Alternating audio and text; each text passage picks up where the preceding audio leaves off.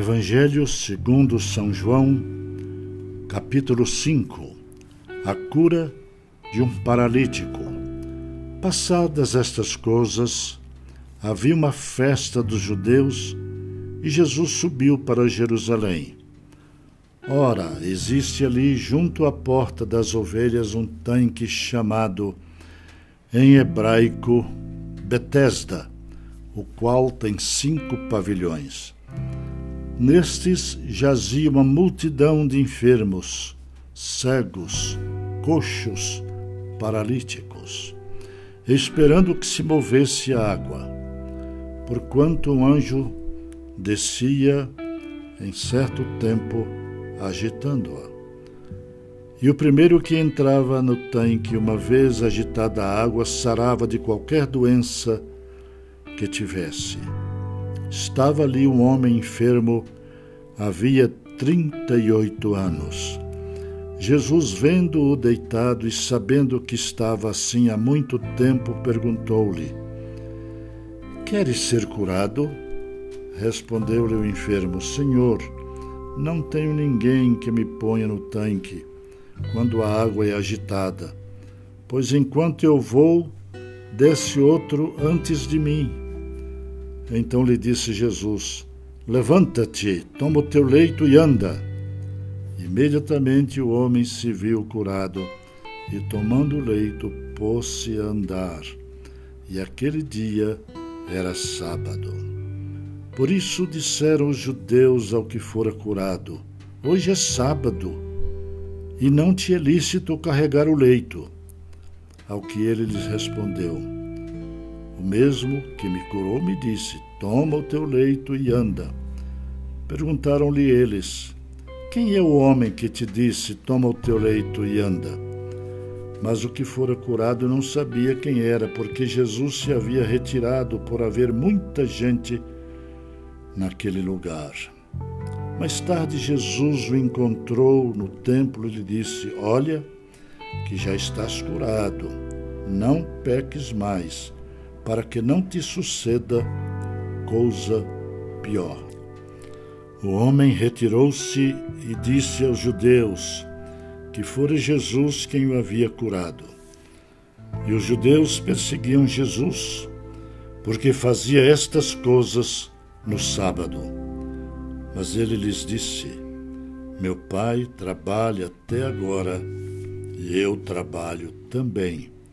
Por isso, pois, os judeus ainda mais procuravam matá-lo, porque não somente violava o sábado, mas também dizia que Deus era seu próprio Pai, fazendo-se igual a Deus. Jesus explica sua missão. Então lhes falou Jesus: Em verdade, em verdade vos digo que o filho nada pode fazer de si mesmo, senão somente aquilo que vir fazer o Pai porque tudo o que este fizer, o filho também semelhantemente o faz.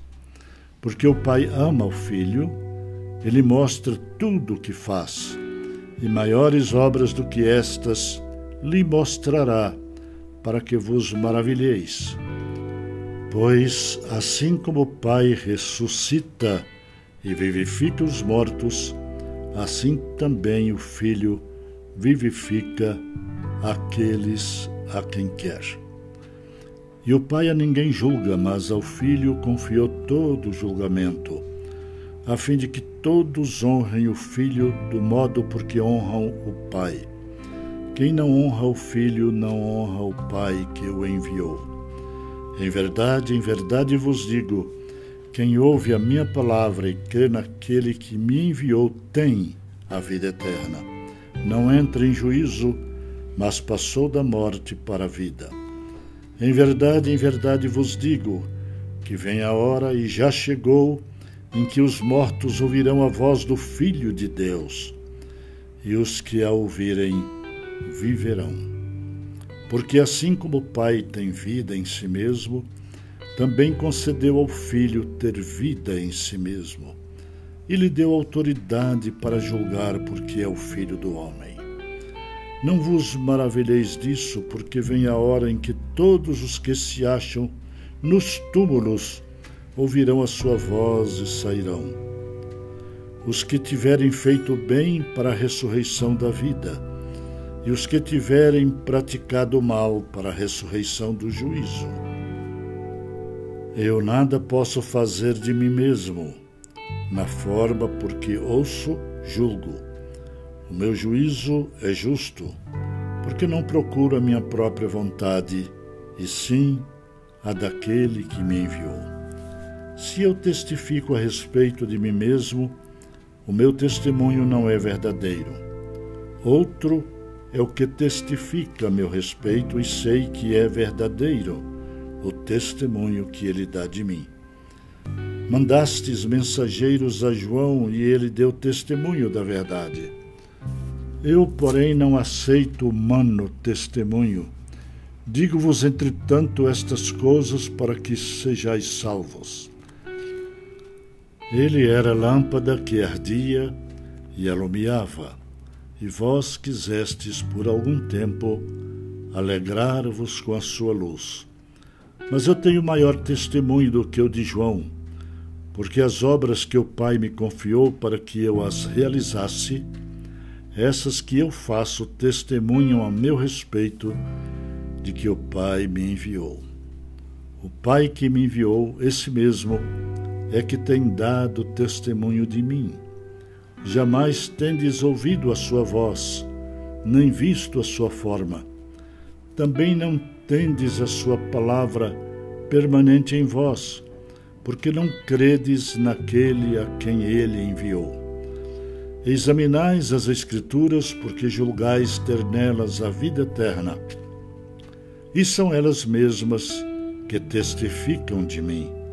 Contudo, não quereis vir a mim para terdes vida. Eu não aceito glória que vem dos homens. Sei, entretanto, que não tendes em vós o amor de Deus. Eu vim em nome de meu Pai e não me recebeis. Se outro vier em seu próprio nome, certamente o recebereis. Como podeis crer, vós, os que aceitais glória uns dos outros, e contudo não procurais a glória que vem do Deus único? Não penseis que eu vos acusarei perante o Pai, quem vos acusa é Moisés, em quem tendes firmado a vossa confiança. Porque se de fato cresceis em Moisés, também creríeis em mim, porquanto ele escreveu a meu respeito. Se, porém, não credes nos seus escritos, como crereis nas minhas palavras?